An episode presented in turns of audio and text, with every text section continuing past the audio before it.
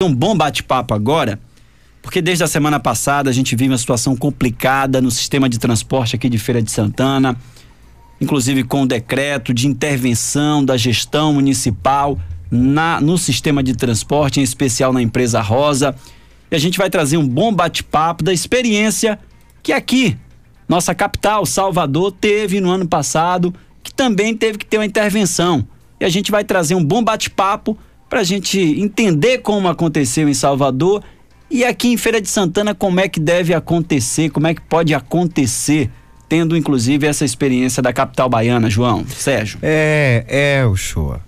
Pois é, o prefeito aqui de Feira, Colbert Filho, ele decretou, show, no último dia 29 de outubro, uma intervenção parcial no sistema público de, de, transporte coletivo da cidade e também na Associação Via Feira. Essa medida é válida por 180 dias e afasta todo o poder de decisão da concessionária Rosa ou da diretoria da Via Feira na administração de bens e serviços prestados pela empresa.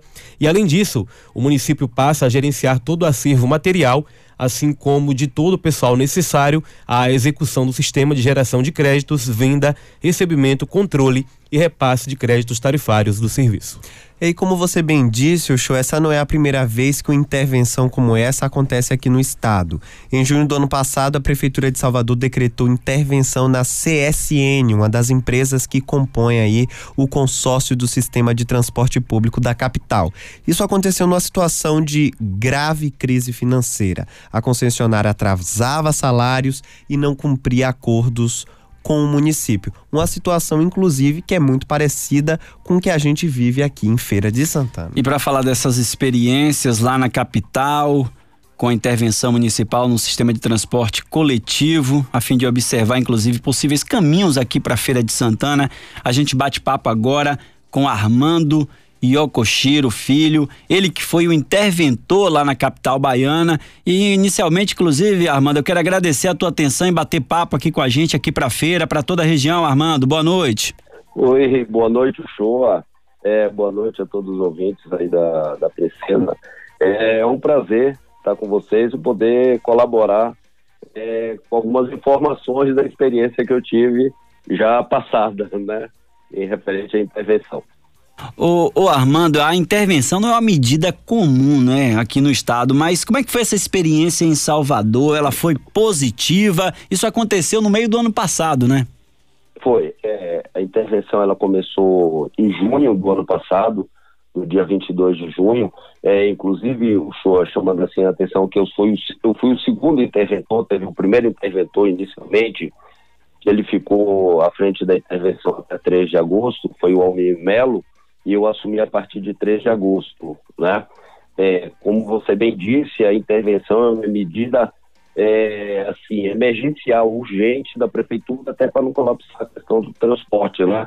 É muito precioso para nossas cidades, a locomoção e deslocamentos da, da nossa população.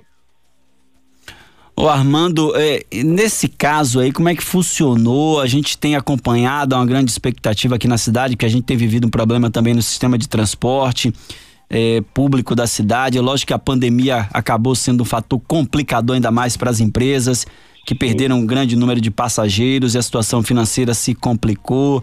Nesse caso, com a intervenção, caso, por exemplo, o recurso que a empresa tem, tem tido aí com o transporte diário não seja suficiente para pagar salários e despesas. Nesse caso, é o município que entra? Aconteceu assim em Salvador?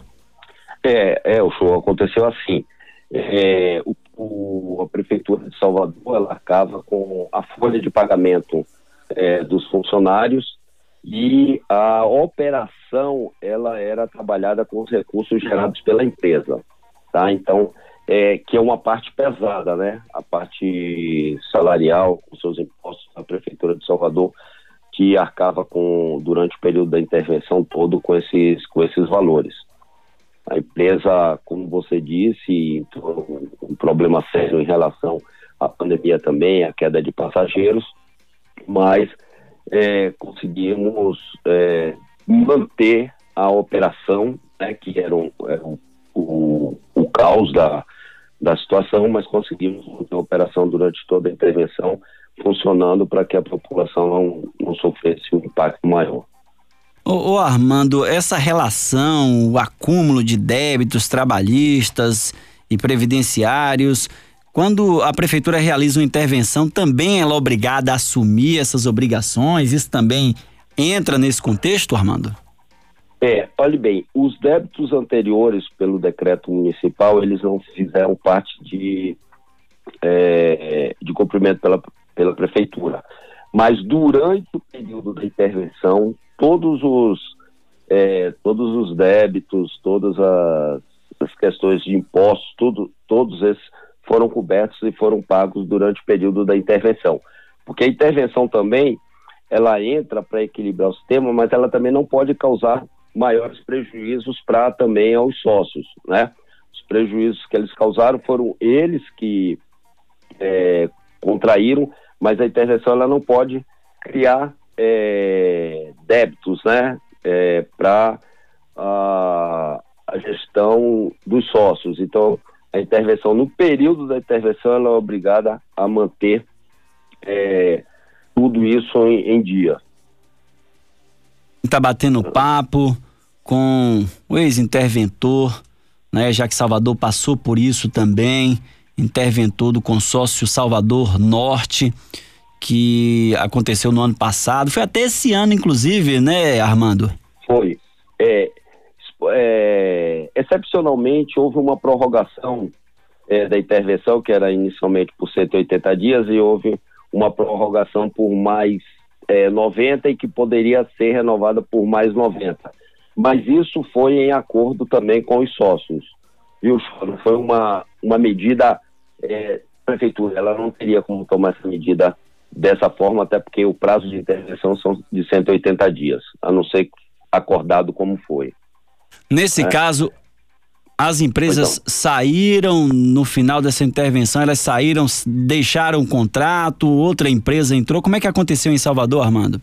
É, aí é, essa outra parte, que é a parte mais jurídica do processo e da é, área técnica específica, é, a, a gestão entendeu que a empresa ela não teria mais condições de continuar fato à frente os débitos que já existiam, né? Então, a Prefeitura de Salvador, é, no dia 29 de março desse ano, ela é, de, é, decretou a caducidade do contrato e passou a assumir a operação durante seis meses, né? diretamente para manter o transporte. Esse é o bate-papo com o Armando ele que é ex-interventor, Armando Yokoshiro Filho, ex-interventor. A gente tá batendo papo para saber um pouquinho dessa experiência da capital. O investimento aí do município, eu tava, né, a gente tava lendo um pouco sobre, sobre esses investimentos, passou da casa de 100 milhões, é isso mesmo, Armando? Olha, é, durante o período da intervenção, com a empresa intervenção, é, nós chegamos a 88 milhões e uma fração, tá? Que isso era o custo da folha de pagamento de pessoal e seus encargos, com os, os benefícios também, né? Plano de saúde que foram mantidos todos durante o período da, da intervenção. Esse valor chega maior por, é, em função de um reequilíbrio que é, a Prefeitura de Salvador acabou também tendo que é, fazer frente a alguns valores das outras, é, as outras concessionárias, as outras ruas. João França entrando nesse bate-papo com o Armando. João. Armando, boa noite. É, eu sei que essa, essa intervenção é uma, é uma medida que ela tem prazo de validade, né? Mas aí em Salvador, o que é que ficou de experiência concreta, de claro, assim, para o poder público em relação à gestão do transporte?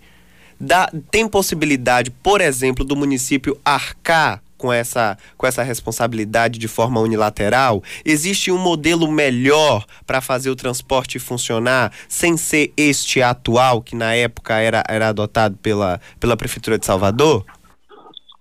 Olha, João, é, eu vou te pedir desculpa em relação a essa, essa, essa informação, porque é, o que eu sei é que a, Secretaria de Transporte ela está trabalhando é, no modelo é, mais atualizado do, do processo, tá? É, a gente viu assim que algumas coisas precisariam ser é, readequadas, como as questões de linhas, sobre a posição de linhas, que isso afeta é, também uh, o sistema. Então, isso está sendo reavaliado pela, pela CEMOB Salvador, né, em relação a uma é, reestruturação desse, desse processo de transporte público. Armando, eu quero agradecer é. a tua atenção em bater papo aqui com a gente, aqui no nosso programa Altos Papos. A gente saber um pouquinho dessa experiência, da sua experiência como interventor aí no sistema de transporte da nossa capital.